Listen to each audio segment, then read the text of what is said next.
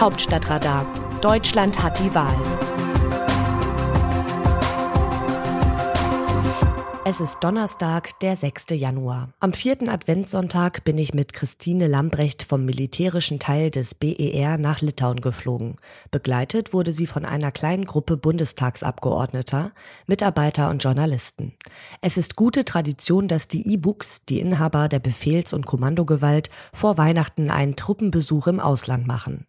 Lambrechts Vorgängerinnen flogen jeweils nach Afghanistan. Dass die erste Auslandsreise der neuen Verteidigungsministerin nun zum deutschen NATO-Kontingent nach Litauen führte, hat auch einen hohen Symbolwert. Im weltpolitischen Fokus steht aktuell nicht der Gegensatz von Islamismus und säkulärer Welt. Vielmehr ist die alte Auseinandersetzung zwischen Ost und West wieder in den Mittelpunkt gerückt. Es gibt einen neuen Kalten Krieg, in dem es um Einflusssphären und Abschreckungen geht. Der Konflikt ist nicht plötzlich ausgebrochen.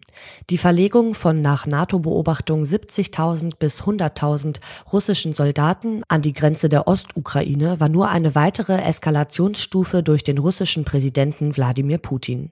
Vieles erinnert an den Kalten Krieg bis zum Fall der Berliner Mauer 1989. Die NATO und Russland stehen sich hochgerüstet gegenüber. Eine direkte bewaffnete Auseinandersetzung wollen und müssen beide Seiten vermeiden. Stattdessen setzt es Nadelstiche. Von Putin schon seit Jahren. Er lässt Cyberattacken in Europa vornehmen, sowie unliebsame Gegner in Berlin oder London erschießen oder vergiften. Spätestens seit dem Einmarsch auf die Krim ist klar, dass Putin ein neues Sowjetreich schaffen möchte. Und das ist der entscheidende Unterschied zur Zeit des Kalten Krieges, den die jüngere Generation nur aus den Geschichtsbüchern kennt.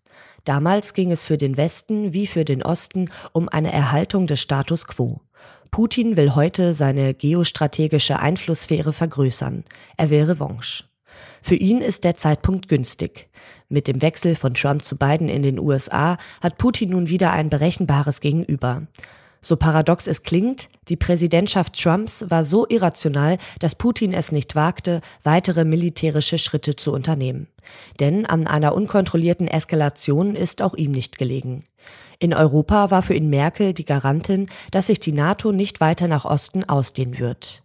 Merkel hatte dies gegen den Willen der USA beim NATO-Gipfel 2008 in Bukarest verhindert und blieb in den Folgejahren bei ihrer Haltung von Härte und offener Tür gegenüber Russland. Nun lotet Putin auch aus, wie gut Europa mit neuer Bundesregierung und Frankreich im Wahlkampf gegen ihn noch zusammenhalten kann.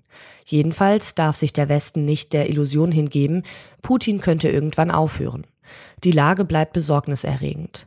Putin sucht einen Anlass, in die Ukraine einzumarschieren, sagte der künftige Chef der Münchner Sicherheitskonferenz kurz vor Silvester in einem Interview mit meiner Kollegin Christina Dunz.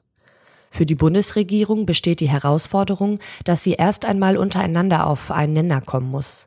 Um es holzschnittartig zu beschreiben, mit den Sozialdemokraten einerseits sowie den Grünen andererseits stehen sich zwei verschiedene Denkrichtungen gegenüber.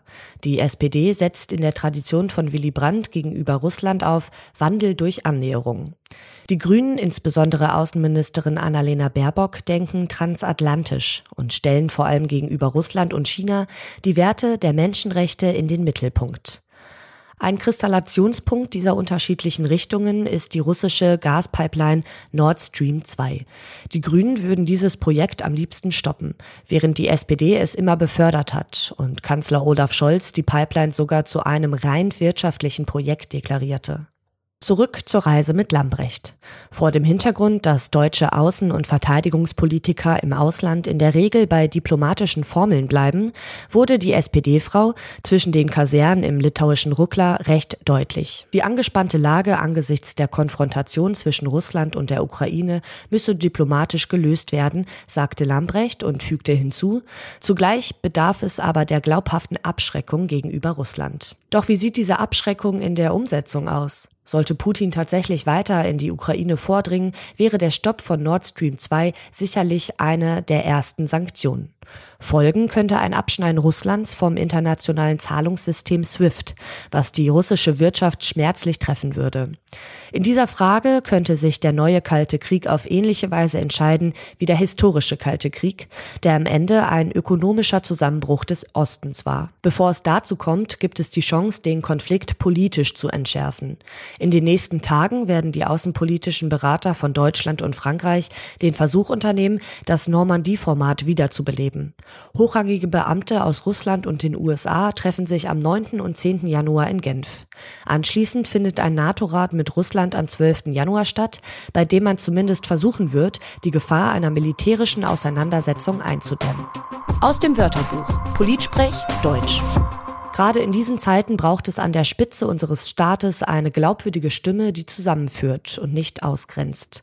Armin Laschet, CDU-Vorsitzender. Die Union hat sich dazu durchgerungen, nun doch den amtierenden Bundespräsidenten Frank-Walter Steinmeier in einer zweiten Amtszeit zu unterstützen. Die Entscheidung kommt spät und ist gefallen, nachdem klar war, dass CDU und CSU keine eigenen Kandidaten für den Spitzenjob durchbekommen werden. Der Rheinländer Laschet macht, wie man ihn kennt, das Beste daraus und verkauft die Entscheidung, als sei Steinmeier der Wunschkandidat der Union gewesen. Politisch zeigt die Personalie erneut den Machtverlust der Union und den weiteren andauernden Zusammenhalt der Ampelparteien. Wie sehen die Demoskopen die Stimmung im Land? Zur Jahreswende hat das Meinungsforschungsinstitut Forsa das Vertrauen der Bürgerinnen und Bürger in die politischen Institutionen unter die Lupe genommen.